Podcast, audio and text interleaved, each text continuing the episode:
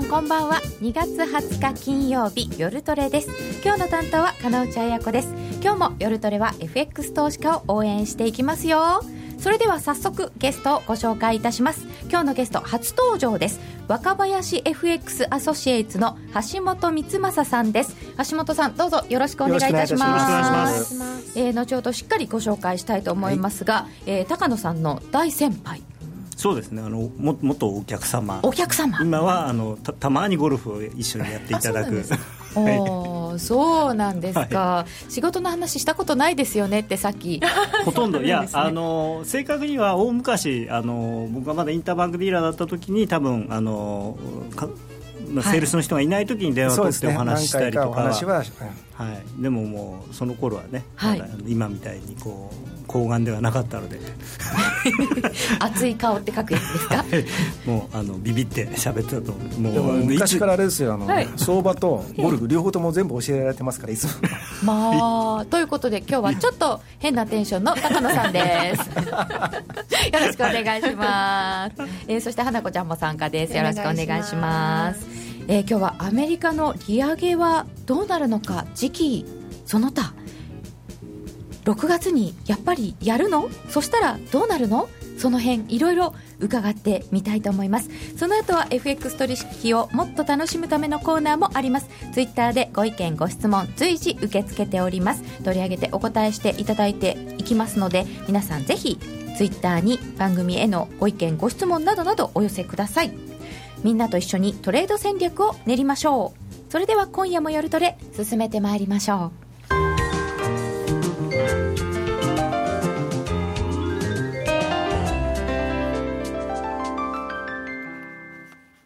さて、楽しげなジングルで始まりました。若林 FX アソシエイツ橋本光正さんをゲストにお迎えいたしました。今夜の夜トレですが、えー、ご紹介させていただきます。橋本さん大手商社の本社ニューヨーク支店で金融特に為替相場中心に携わっていらっしゃいましてご経験二十数年だそうでございます。資産運用アドバイス会社を経て現在に至るということだそうですファンダメンタルテクニカル何でも来いということで各種メディアにもご出演中で。すとんでもないです。そんな何でも来いってのは言えませんけど。えー、ブログ FX のプロが語る勝つための FX ブログも、はい。えー、書いていらっしゃる。はい毎日書いてますね。はい、はい、えー、若林 FX アソシエイツの方だということで早速音体のところですね。はい。河合美智子さんは優しいですか？とか。優しいですよ。あのいつも指導いただいてます。そうなんですか。はい、はい。えー、今日は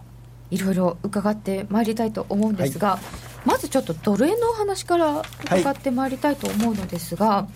い、えー、ここまでのところ1月からい。ろんなところがみんな緩和緩和緩和って予想外のものもありましたけれど、はいそね。はい、そんな中でアメリカだけは今年利上げっていう予想になってるんですけど、どうでしょうか？そうですね。あのもう利上げ自体はですねもうかなりやるという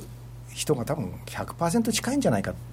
だその時期がですね6月なのか9月なのか年末なのかという話じゃないかと思うんですけども、あのー、状況がですね、えー、多分いろいろとこれから、えー、4月から6月の FOMC の間でですね、はい、いろいろとそのマーケットにえー、聞いていくんじゃないかというふうに私は思ってます。状況がいろいろ聞いていく、はい、聞いていく。あのマーケットにですね、例えばそのいろいろ示唆しながらですねあの、どういうその反応を示すかのとか。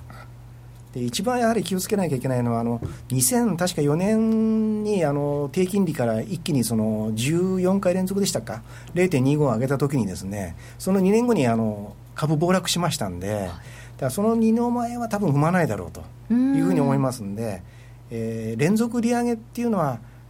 彼にはないと思いますね。1回上げたとしてもその後次々とやっていくというような形式ではない、えー、と思います、ですので、その市場のです、ね、経済指標を見ながら、あるいはそのいろんな株価の情勢を見ながらですね、えー、利上げのタイミングを測っていく、という感じだと思います。ただそのみんなが利下げして、はい、しかもマイナス金利とかいうのまで現れたところで、利上げ方向っていうともうドルどっぽ高みたいになっちゃう。そうですね。やはりドル強いですよね、うん、あの利上げのその話が出たところでですね実際利上げする前から多分ドルが買われる可能性があると思いますね。やっぱりあの世の中では長期的にはドル高っていう予想が多いんですよね、長期的というか、まあ今年はっていうことですかね。それででもドル高そんなにみんな全部の分をドル高でアメリカは引き受けられるんですか？そうですね。あの実際のですねあの成長を見てみますとあの潜在成長率があのアメリカの場合ですね、はい、当初のあの右肩上がりのその成長率が若干落っこってきてるんですよ。でなおかつ実質 GDP とですね去年の確か2014年の、えー、第3クォーターで4から4.5、あの実質とあの潜在成長率下がってあの差がありまして。でなおかつその潜在成長率が落ちてきてるということはですねそのアメリカのその成長自体もやっぱり盤石じゃない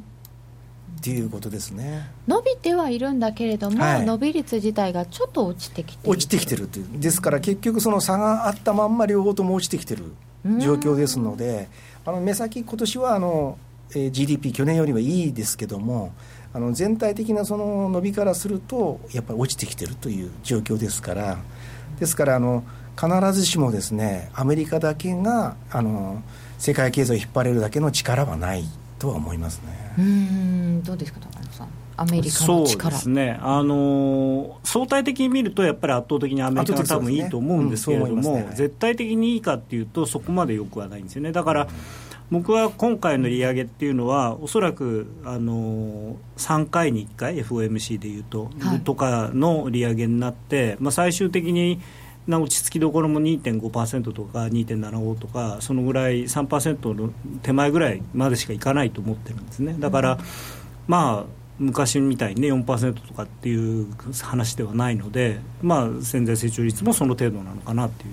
と利上げもまあ1回やってあと休んじゃまあ3回に1回というお話ありましたけど、はい、そんなにその最終的に目指す続けてという感じは私はないと思いますね。うん。で私ちょっと気になっていたのは、うん、そのアメリカの企業の CEO なんかが、うん、ちょっとドル高困るんだよっていうような話を少しずつし始めて、はい、そうですね。あの引きな例ではあのウォーレン・パーヘッドがですね、えー、利上げするのはもう間違いだと。うん、クレイジーとか言ってましたっけ、はい、あのジャック・ウェルチですよね、それは、ね、あの GE の元会長ですけども、はい、あのクレイジーだと言ってますね。でこれはあの一番の大きいのはね2014年の企業収益の伸び率が8.6%ぐらいあったんですけども今年のあのエコノミストの予想ですと2.6まで下がっちゃうんですよ伸び率が。あ落ちてますね。っていうことはそのアメリカの、えー、企業収益の伸びが落ちるということはですね、うん、結局利上げをするとですね株式で運用したものが全部その債券の方にまた行ってしまう可能性あります。当然ですよねあの伸びがそうですねあの配当が少なくなりますから、となるとその、えー、株を売って債券にという流れが出てくるとですね一番困る状況だと思いますんでですからあの一番のあのアメリカ国内でのあのポイントはやっぱり株に影響を与えない利上げの仕方だと思いますから。とは言っても、うん、5年以上上がってきて最高値圏というアメリカ株なんですけどこれに影響を与えない、えー、だ非常に難しいと思いますね、うん、であの過去はあの大体5年続けてやると、まあ、12年の調整が過去はあったんですね。3回ぐらい続けてあったんですけども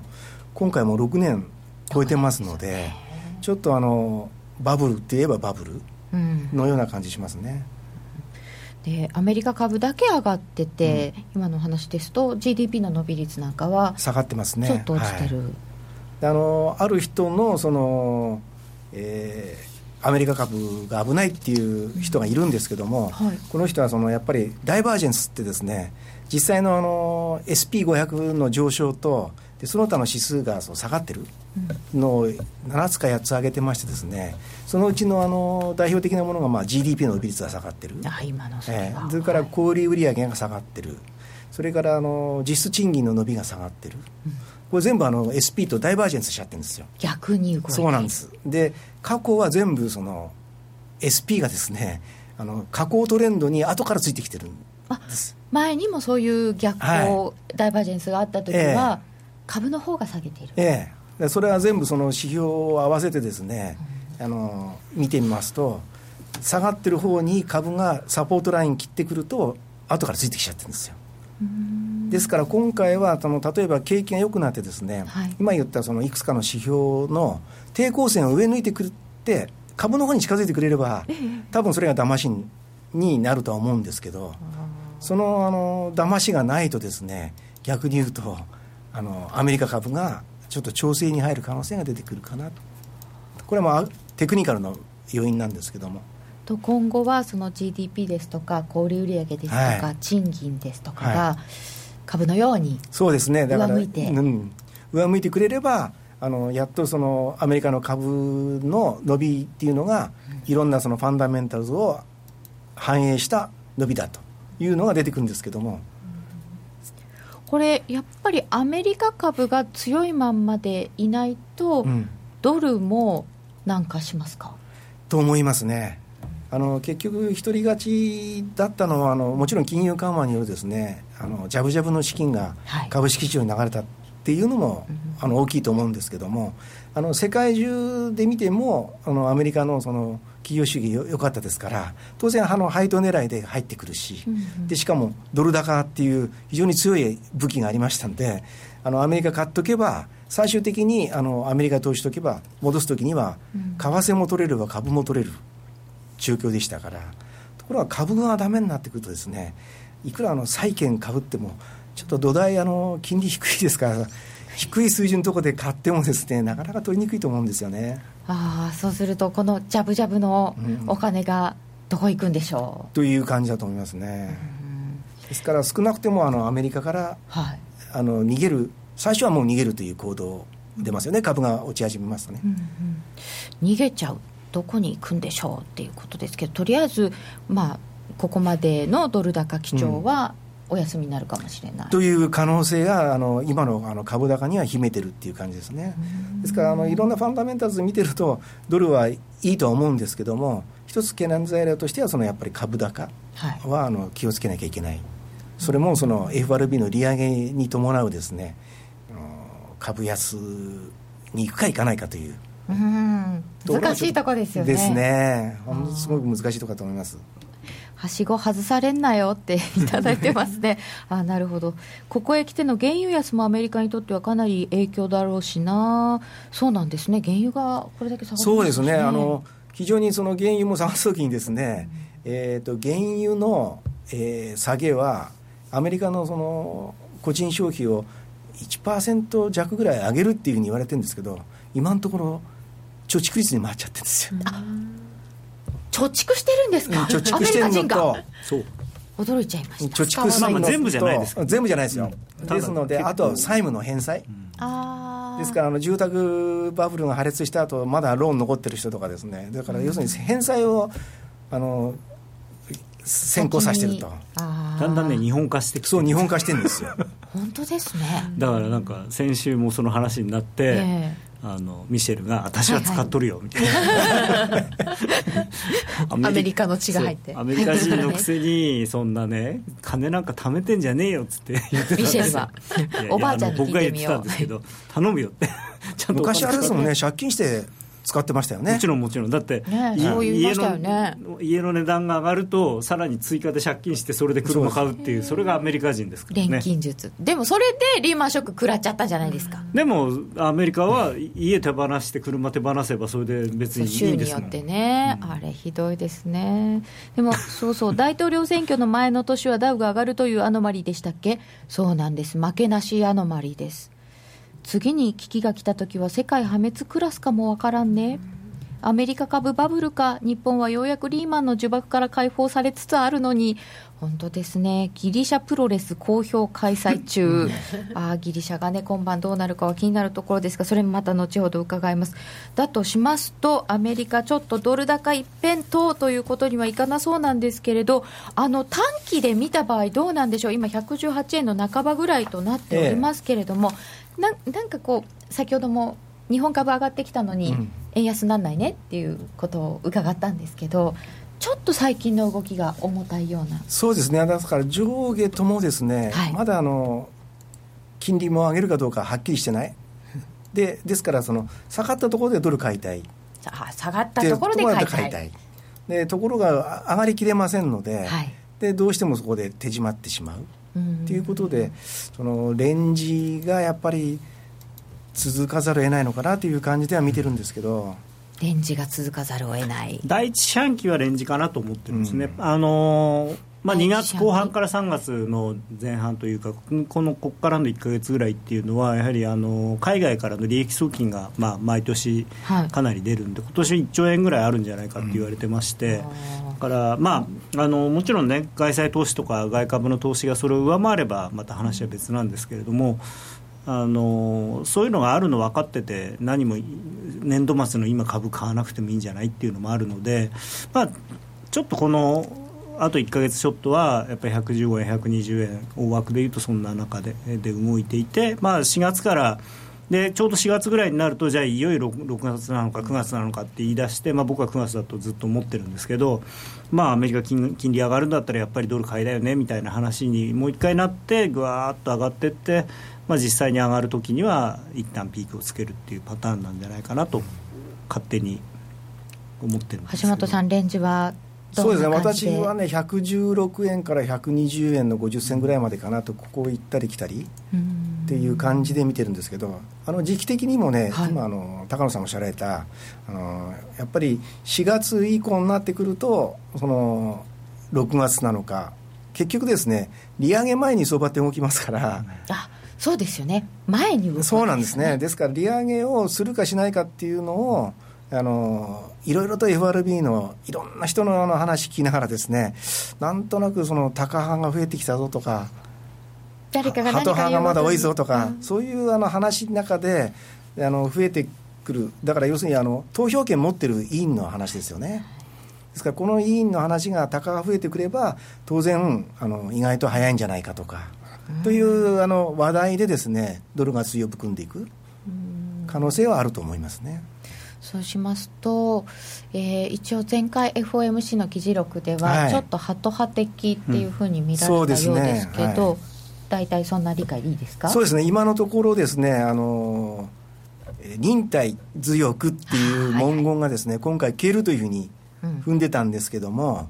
結局その忍耐強くっていうのは消えずにですね逆にそのインフレ2%にまだ達してないと言った文言入ったりですね非常にあのハト派的材料があったんで予想外だったという捉え方はしてます。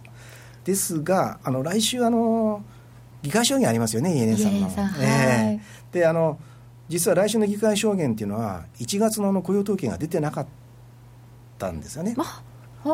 の1月のあの FOMC 議事録ですのであそっか。2月のあの1週目のあのすごい強かったやつそうなんです。見てない。11月12月の大幅な情報修正もまあ含んでなかったんですよ。ですからあの多分議会証言そのものはあのそんなことを現地与えるようなことは言わないと思うんですけど質問された時にですね、はい、どうかわすかっていうのが非常にあの面白いなっていう興味深いところだと思いますね。イエレンさんが一体何を言うのか、ええ、ここは注目どころですね。そうですね、ただなんか、あの全体的にあの FOMC の議事録とか見てても、その早すぎるよりは、ちょっと遅すぎた方がまだましなんじゃないかっていう雰囲気に多分なってるんだと思うんですよね、うん、やっぱり早すぎてその例えば株とかにさっきあの橋本さんおっしゃったみたいに悪い影響を与えるぐらいだったらちょっと遅れたぐらいの、まあ、遅れたものはだって取り返せるじゃないですか、うんうん、早すぎちゃったら、それはもう取り返せないですか。ら、やっぱりやめますってあの、日銀じゃないんだから、そんなことはできないですから、一回利上げ始めて。日銀じゃないんだから、はい、でところがその利利上げが遅すぎる分には、その3回待たないで例えば、まあ、連続ではやらないにしても1回開けて次またやるとかっていうこともできますし、まあ、調節が効くんですよね。今ちょっとお話出ましたけれどもその対岸の日本の方は日銀は QE3 あるのかっていただいてますけどどうなんでしょうね？日銀は動けるんですかね？今やりにくいですよね、うん、非常にあの黒田さん自身はですね、はい、あくまで私個人的あの考えなんですけどもあの消費税の増税とセットであの月もう私はやったと思うんですよ。で逆に消費税を上げてればですね、はい、あの QE をまたさらに4段5段っていうのはやる可能性はあったと思うんですけど消費税伸ばしちゃってますんで、えー、ちょっとこれはどうかなっていう。結局あのまあ時間稼ぎをもっと長くやらなきゃいけなくなってしまったんで、あそうですね、はい、だからこ来年の4月までとりあえず時間稼いででその後それに対してどうすあその利利上げじゃなくて あの消費税上げをしてそれに対する対処をすればいいと思ってたのが1年半伸びちゃったじゃないですか。1年半ですよ。長いですね。その1年半一体どうやって耐え忍ぶかという。そうですよね。なんかねいくらでも買うものはあるとおっしゃってますけど実際はもうあんまり買うものがないので次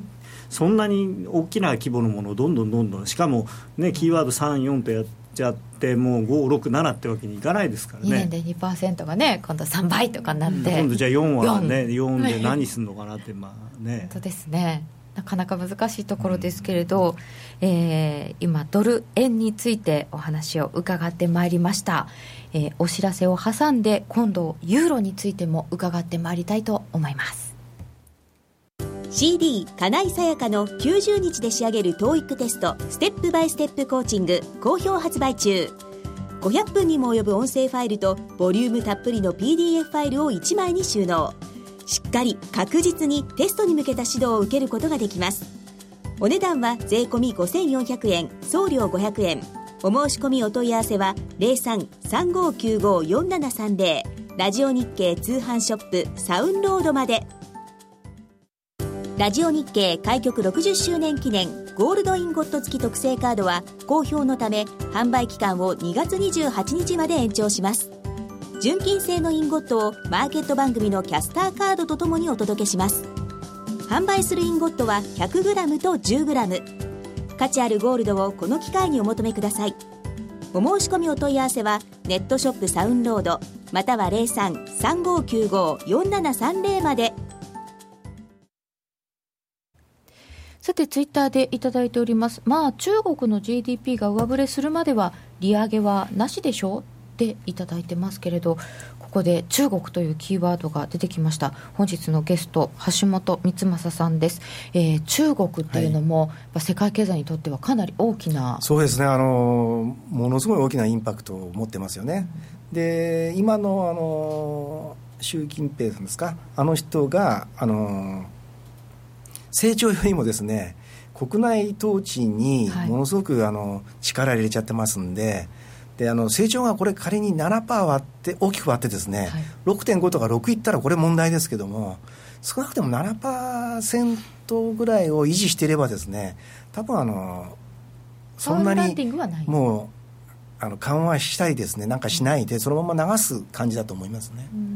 ただアメリカ経済がこう世界の牽引役であるためには、やっぱり輸出先として欲しいですよね、欧州もそうですよね、ねきっと。特にあの欧州の方はあの中国に対するあの輸出っていうのはものすごく占めてますんで、自動車関係なんかものすごい強いですよね。あそうですね、ね、ですのであの欧州はやっぱり中国国内の内需を拡大してくれというその希望はものすごくあると思うんですけど。ただ内需拡大してもですね所得格差が非常に大きいですからこれはあのやっぱりある程度時間かけないと下のあの低所得者が持ち上がってこないんでそれまではやっぱりある程度輸出とかですねその他のその牽引が欲しいはずなんですけどもう今あの腐敗の方の力を、えー、ものすごく入れちゃってますんで。あの中国のあの経済状況っていうのはですからあのもちろん利上げなんてことはありえないと思いますけど、だ利下げもそのあの GDP の数値以下でやるかやらないかという状況だと思いますね。まあ、追加するんじゃないかという見立てもあるようですけれども、えー、これも成長率などを見て。そうですね、ですから例えば先ほど言いましたように6.5とかですね、GDP は6の下とか、言うん。であれば利下げはするとは思いますけど。そんな中でそうすると、はい、ヨーロッパがアメリカにあ、えーと、中国にそんなに輸出がどんどん増えるような状況じゃない経済の中で、まあ、こういう問題が起こっているわけですけど、ね、まあ、今晩、はい、一つの山場とも言われていますがギリシャ、はい、どうなるんでしょうか？あの私はあのギリシャ自体はですね、えーショックという意味では、はい、瞬間的に来る可能性はあるとは思いますが、えーと、それは離脱する例えば離脱とかですね、はい、あの交渉がうまくいかないとかいう状況はあるかと思うんですけど、あの全く決定的に違うのはですね2011年2012年とあのあの時期はですね、はい、あのパンテージってあの電線っていうあのあれがありましたよね。みんなに広がっちゃう。で南欧諸国に電線、うん、でもう南欧諸国の充電債ってものすごく金利が上がりましたよね、うん、ところが今あのギリシャ以外充電債上がってないんですよ。低いですよね。低いですよね。あの2%も切ってるぐらいですので。ですから今回はあのギリシャはあのユーロ圏の中の一つのローカルの問題だという捉え方をしている方が結構増えてきてるんですよ。それともう一つはあの景気があの上がってはいないんですけど底打ちはしただろうと。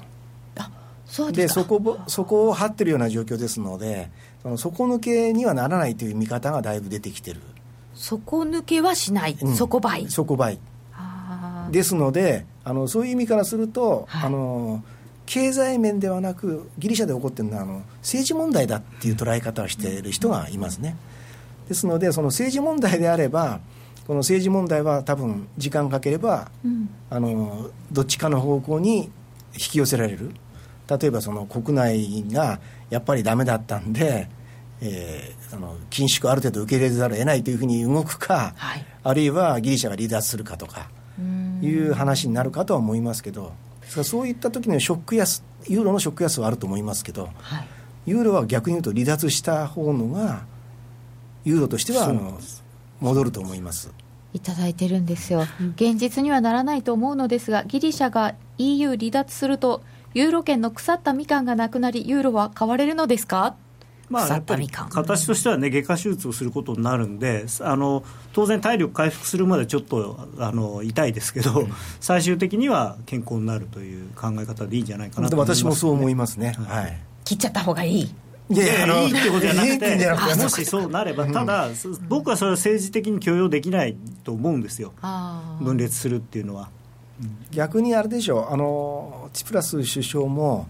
もう当初その選挙以前に言ってたその離脱なんていう勇ましい言葉がなくなってますからだからユーロ圏にいること自体が多分メリットがあるっていう踏み方をしてると思いますから。ってことはだからこの金はですね、はい、長く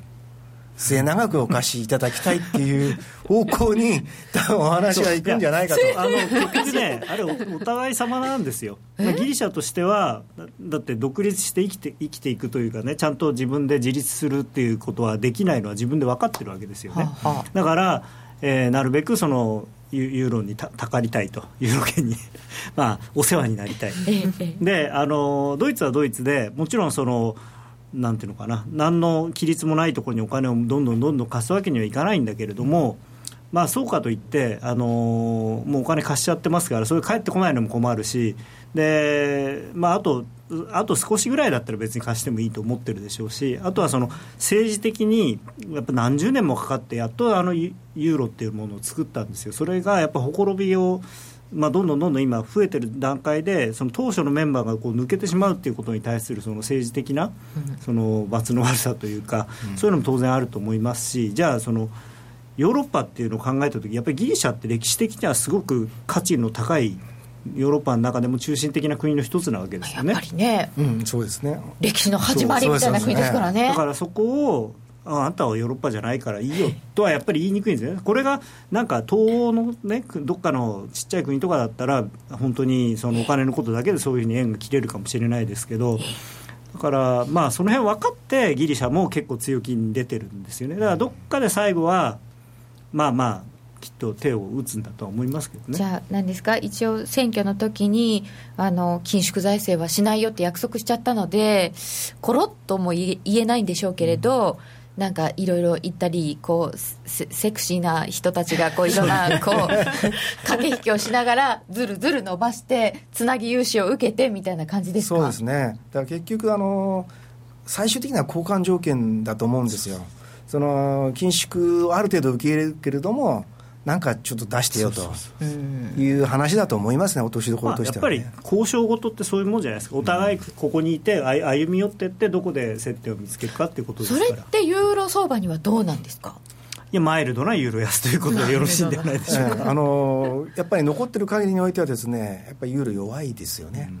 要するに買う材料がないですから、うん、買う材料って結局ユーロを売ってた人が買い戻すだけ。ポジション調整の買いだけになってしまいますんで。新規に買いたい人はいない。ですからあのユーロ何があるのっていうことになりますでしょう、まあ、それにあのヨーロッパの景気がなんとなくその底倍になってるのもユーロ安のおかげですから、これ、ユーロが反発しちゃったら、また景気悪くなっちゃうんで、あのドラギさんとしては、ですねユーロを安くするためだったら何でもするという現在の姿勢を多分変えないと思いますよ。ギリシャなんてあってねえようなもんだ。あるんですね。いや、EU 各国でナショナリズム活発化してますからね、そのリスクもそうなんですね、また今度、スペインでしたっけ、選挙。そうですね。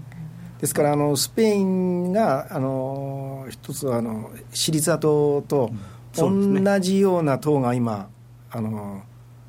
出てましてそこがあの勝つか勝たないかっていうことなんですけど多分スペイン国民はギリシャの成り行きを見てると思いますから。なるほど、うん、ですからこれでうまくこの彼らが立ち振る舞えば、そこのあの党が勝つってなるとあまり、まあ、ユーロにとってまた良くない状況なんですけども、あの状況としてやっぱり政治でこう引きずられていく問題だと思いますね。ウクライナもありますしね。ウクライナはね、あの先週もちょうど、まあ、停戦合意ができましたねっていう話で、まあ、でも、持ちますかねって言ってたら、も持つどころかね、なんかなされてないと。本当ですよね、ちゃんと発行もしてないみたいな。いだって、それはあれですよ、線引きちゃんとし決めないで、とりあえず停戦ねって言って、それは無理ですよね、だって自分はここまでだと思って、相手はこっちまでだと思ってるわけだから。そうですね、うん、えー、EU 当局者発言、本日、ギリシャ問題が合意に至る可能性は低いって、えーと、モンヨさんが入れてくださってますけど、今、何かそういう発言とかが出ているんでしょうか、まあ、だから合意しなくてもね、はい、あの交渉は継続してれば、とりあえずいいんですよね、うん、もう嫌だって決裂しなければ。で決裂は多分しないと思います。しない。そうするとじわじわ安でやっぱり1ユーロ1ドルとかって現実的なんですか？そうですね。あのテクニカル的にはですね1.08とかっていうところになんか一つポイントがあるんですけどまあ、それを切ってしまうと1位ですね。パリティっていう俗に言う1ユーロ1ドルですか？の可能性はあると思いますね、うん、1.08のところに一旦、うんはい、一つのポイントがありますけども、うん。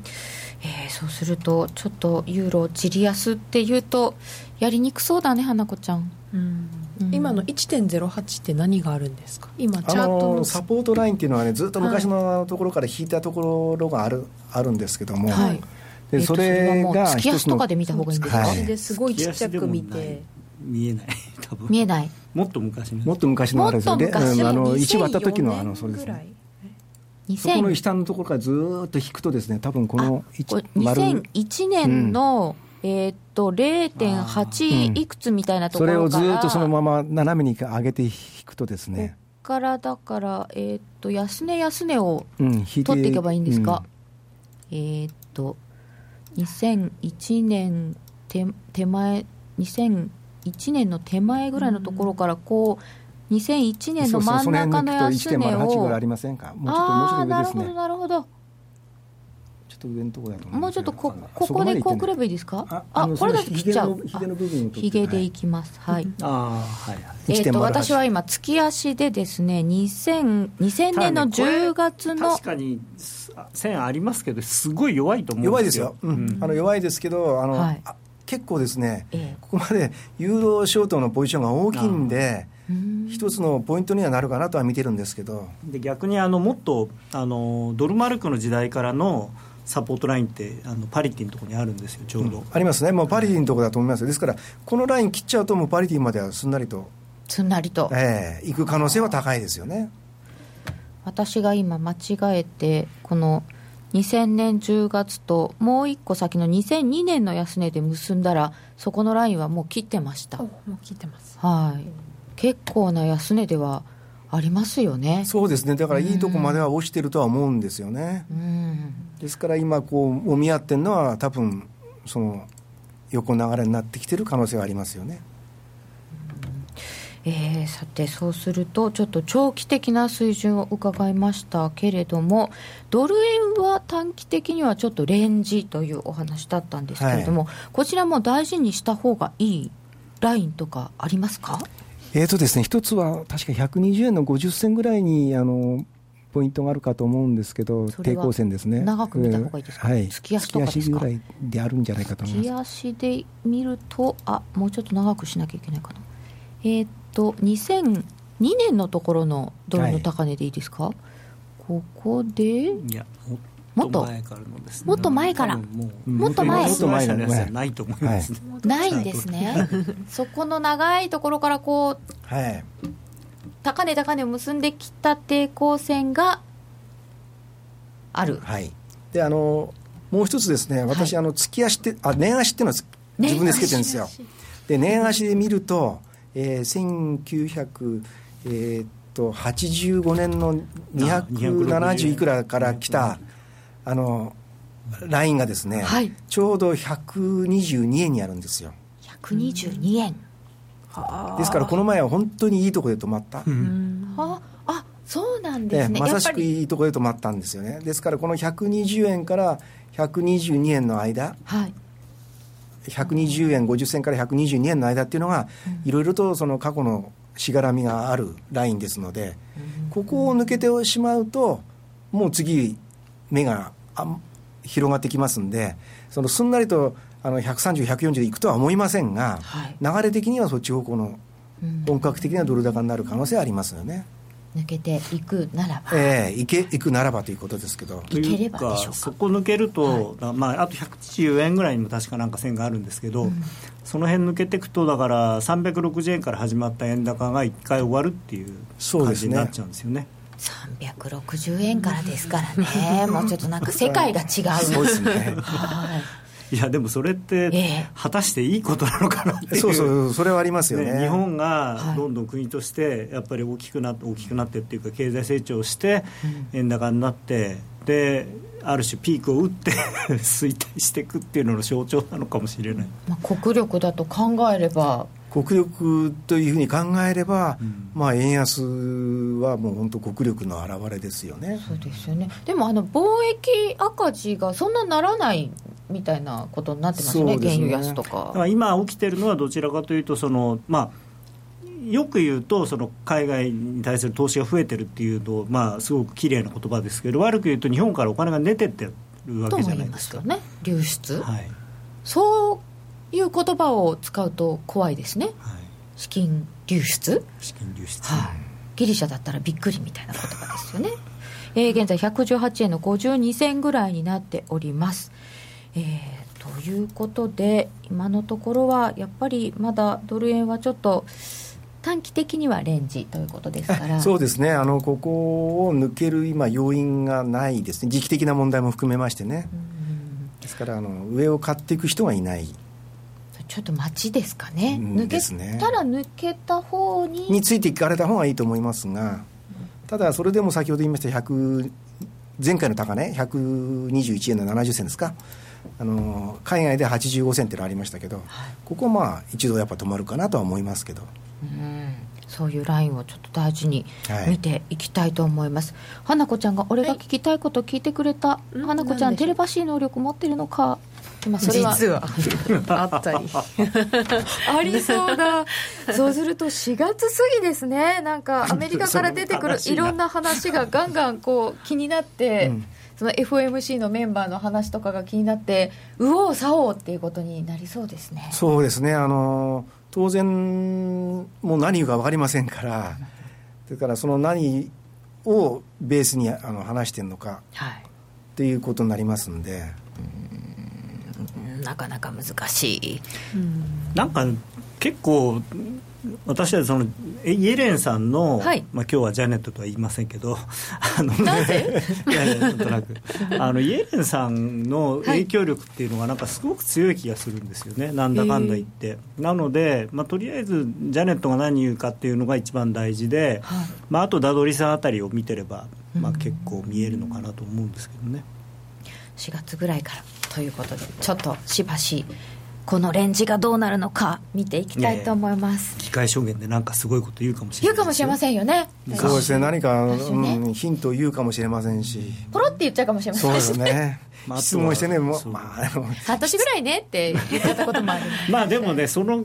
経験があるんで、はい、相当にあの慎重になってると思いますけどね。なるほど。火曜日でしたね、はい、火水あ、まあ、まあ、でしたっけ？火曜日に、うんね、はい、まず見たいと思います、えー、本日のゲスト若林 FX アソシエイツの橋本光正さんでした。橋本さんどうもありがとうございました。気になるレースが今すぐ聞ける。ラジオ日経のレース実況をナビダイヤルでお届けします。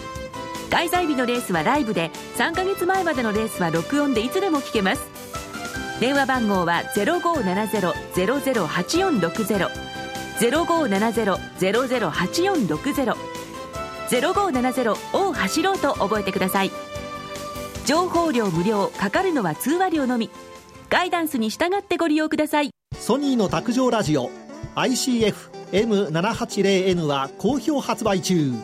デザイン操作性もシンプルなホームラジオです。ラジオ日経のほか AM、FM が受信できます。お休みタイマーと目覚ましタイマー機能付きで価格は税込1万800円送料500円。お申し込みは0335954730ラジオ日経通販ショップサウンロードまたはネットショップサウンロードまで。さてそれでは夜トレ高野康則の今夜はどっち？このコーナーは真面目に FX FX プライム by GMO の提供でお送りします。ここからは FX 取引を真面目にそしてもっと楽しむためのコーナーです。よろしくお願いいたします。よろしくお願いします。エミちゃんもお願いします、はい、お願いします。ではまず来週のスケジュール。今夜はどっちと言いながら来週のスケジュールですけれども先ほどからお話が出ているジャネット・イエレンさんの議会証言がございます、ねはい、火曜日あのドラギさんの講演とジャネットの議会証言があるんで、まあ、火曜日が割と面白そうですよね。面白そうですか。はいどっち側に行くともうん。まあなんか僕は今夜はどっちの答えになんかこれ結びつけたくなっちゃうんですけど両方、はい、両イエレンさんジャネットはあんまりあのやっぱりタカ的なことその尻尾をつかまれるようなことはしないだろうし、うん、ドラギさんはドラギさんでまだまだやるぜみたいなことを言ってなんかユーロ円下がるのかなみたいな。ユーロ円下方向火曜日あたり。でいや今夜はどっちも、ね、今微妙なんですよ。今朝のあの今週のっていうか17日の安値ぐらいで今止まってるんで、ここ抜けると面白いななんてさっきから思ってるんですけど。こ来週もユーロドルがいいですか？ユーロ円がなんか一番良さそうなあのドル円あんまり上がらないと思ってるので、あの、はい、さっきお話したようなこともあるので、はい、だから、まあ、ユーロドルでもいいしユーロ円でもいいのかなと。ユーロ円が今134円ちょうどくらいなところなんですけど、ね、ここ切れるかどうかっていうところは結構クリティカルというか。あ3日前4日前ぐらい10 17日とかこの辺の安値を切るとちょっと変わってくる感じですか、まあそうですね。ドルユーロドルも、まあ、あの同じようなことで1.12の80とかを切れてくると下がるんでしょうけど、はい、ユーロ円の方が先に130円切れれば下がりやすい感じになるんで、はい、今ちょっと切れてますよね。ね、うんうん頑張れ頑張れ。こう本当に下がってたとこのこうちょっと戻りだったってことですよね。136円まであったのに、そうですね。149円から、まあ、だから19円ぐらい下がりましたから、はい、まあ戻しがね6円ぐらいあっても戻しのうちと、そうだったんですね。結構ボラティリティ大きいですからね。ちらっとユロル割れたね。ちらっと割れたねチロルチョコ。えー、なんでそこ行く？ユーロドル。1.1299ああチロッと割れてるんだ。1.13はい、あと日本のね、あの消費者物価指数も出るんで、まあ、27日金曜日、はい、これ、デフレに向かっていることが確認されるかなみたいな。うん。まだ1月分ですもんね。はいなかなかでもやっぱりさっき言ったみたいにその消費税増税来年の10月までのタイムテーブルを考えるとやっぱり軽はずみにバズーカ打ってないなっていう。そこね備えたいですよねきっとね。その後が一番ね、はい、金融緩和をしなきゃいけないとこですからね。でも1年半もあるんですよ。そうなんですよ。どうなっちゃうんですかねねえ、はい、中途半端ですよね。であのさっきちょっとツイッターで日銀が買ってるのは質のいいものだからまだまだ買えるっていうことをおっしゃってる方もいらっしゃるんですけどあの絶対的な量としても結構きついんですよね、今もうあの単月でいうと発行額よりもかあの買ってる額の方が多かったりする月もあるぐらいなんで。あのなんていうか順順減そのマーケットから本当に順減になっちゃってるのでこのままであと何年って言ったっけな、2020年ぐらい、2024年ぐらいまで、もし今のペースで緩和を続けると、日本国債というものはこの世からなくなってしまうという。買い占め、買い占め日銀による。であの、今度の新しい理事になられるんではないかと噂されてる、あの夏に、ね、なるんじゃないかという噂されてる方の説によると。はいはいはいあの日銀が持ってる分は、あのライトオフしていいんじゃないかみたいなことをおっしゃってるので、ということは、日本の財政赤字がなくなるっていう。そんなことがあるんですか？いやないとないんだけど本当はそんなそんな経済理論聞いたことない、ね、政府と日銀は一体だからみたいな。それダメでしょ？一体になっちゃう。はい思いますよ僕も。うん、おかしな世界がやってるそそれはね多分へりくつってやつだと思いますけどそういうことをおっしゃってる大学教授がすっごい偉い人を捕まえてへりくつとか。だってに、まあ、日銀の理事になろなろうかという方ですからすごい理論をお持ちのそんな人がおなりになって大丈夫か日銀みたいな。うんなんかそうそういうことを考えると、この間からのあの日本国債の荒れ模様がいや、だからね、もうなんディーラーがいないんですよ、為替も債券も。だってリスク取れないじゃないですか、そんなあの買い占められてなくなっちゃうかもしれないような債券。で結局あの、なんていうのか、事務員の人がいればいいんですよね。な何かというと、えー、明日日銀が買いますっていうのが予定があるじゃないですか、はい、そしたら前の日に買ってで日銀にちょっと高く売る。ってやればいいんで、その相場感とかそういう問題じゃないんですよ。そうですね。私やりましょうか、本当本当いやできるあの えっ、ー、とねちゃんとあの数間違えないであのね大丈夫かな？それで日銀の人になれる。本当。すごい。まあ日銀の人もねあの買えばいいんですかですよ。えでもそういうことですよね。必ず買ってくれるんだなって買ってる買ってる人買う人が分かってて仕入れるだけなんで。それ変だわ。そうだからいわゆるディーラーという人はいらないんですよもう、え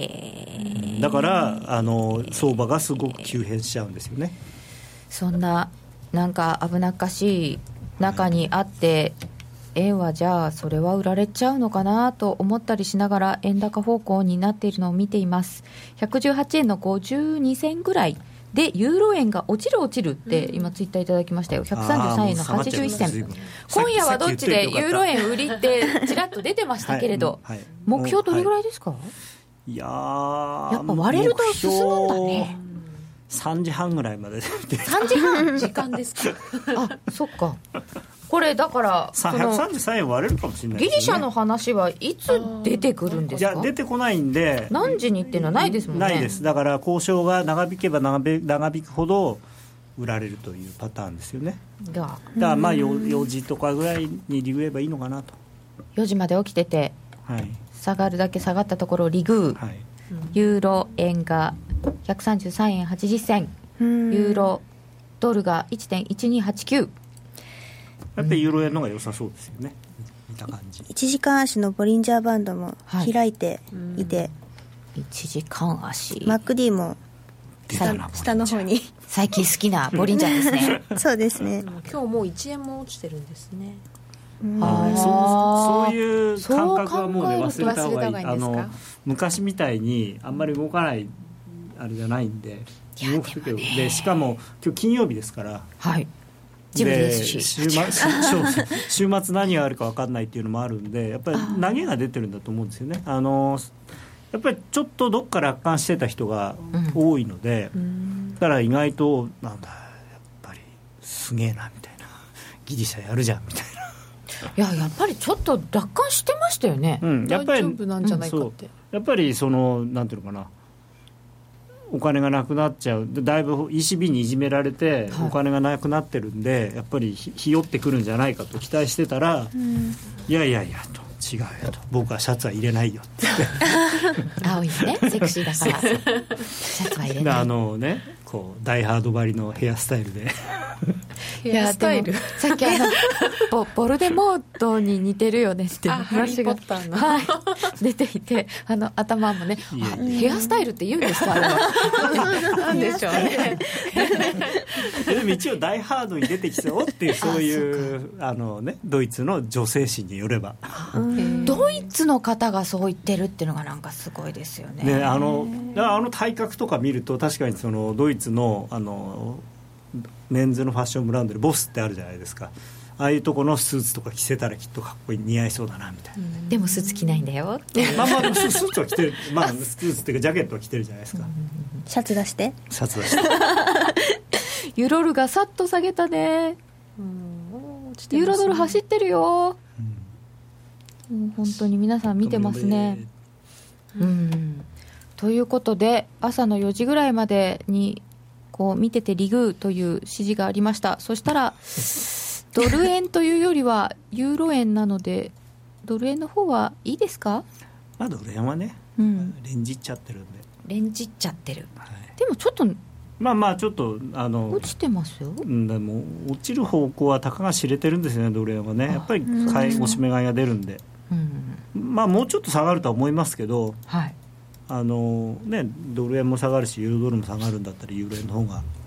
素直。流れで取るなら、はい、でもあのレンジっちゃってる場合はこう上手い人いますよね。上で売って下で買って、うん、うん、ドル円今それできそうな気も。する？まあまあ8円割れにストップ置いて8円のロー買ってで戻ったらリグーと花子ちゃん苦労してるんだって？そうなんです。ユーロドル。でも今落ちてるんで、うん、OK? OK です。結果オーライちゃんと売ってます。何なんだろうこのなんというかこの。軽い軽いですね。あの非常に現実に即応した対応、ね、いやユーロドルの売りって、まあ、あの上がってる時も言ってたと言われるとあれなんですけど、まあ、今すごくファンダメンタルズ的にもあのテクニカル的にも、あの納得のいくトレードだと思いますけどね、うん、こういう時はやりやすいですね。やっぱりね、あのトレードって